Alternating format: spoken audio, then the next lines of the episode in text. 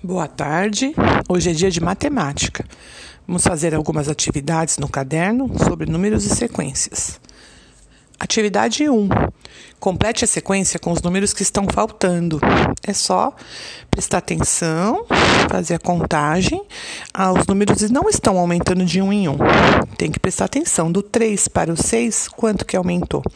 E assim vai. Vai aumentar a mesma coisa do 6 para o 9 e do 9 para o número seguinte que você tem que completar. Atividade 2. Fabiana escreveu alguns números para seus colegas: 5, 10, 15, 20, 25, 30, 35, 40. E você vai responder a pergunta que está embaixo. O que você percebe nessa sequência? Você vai escrever se os números estão aumentando ou diminuindo.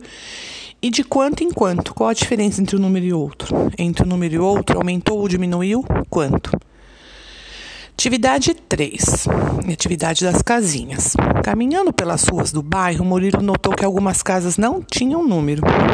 Leia as dicas e descubra qual o número de cada casa. A primeira casa, a casa amarela. O número dessa casa é maior que 38, menor que 42 e começa com 3. Segunda casinha. O número dela é formado por dois algarismos iguais e está entre o 30 e o 40.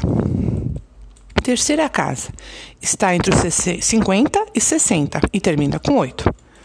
E a última casinha, número dela maior que 70, menor que 90 e está entre 78 e 83. Atividade 4, você vai completar as retas numéricas com os números que faltam. A a reta A começa no 0 e termina no 9. Reta B começa no 30 e termina no 39. Reta C começa no 50 e termina no 59.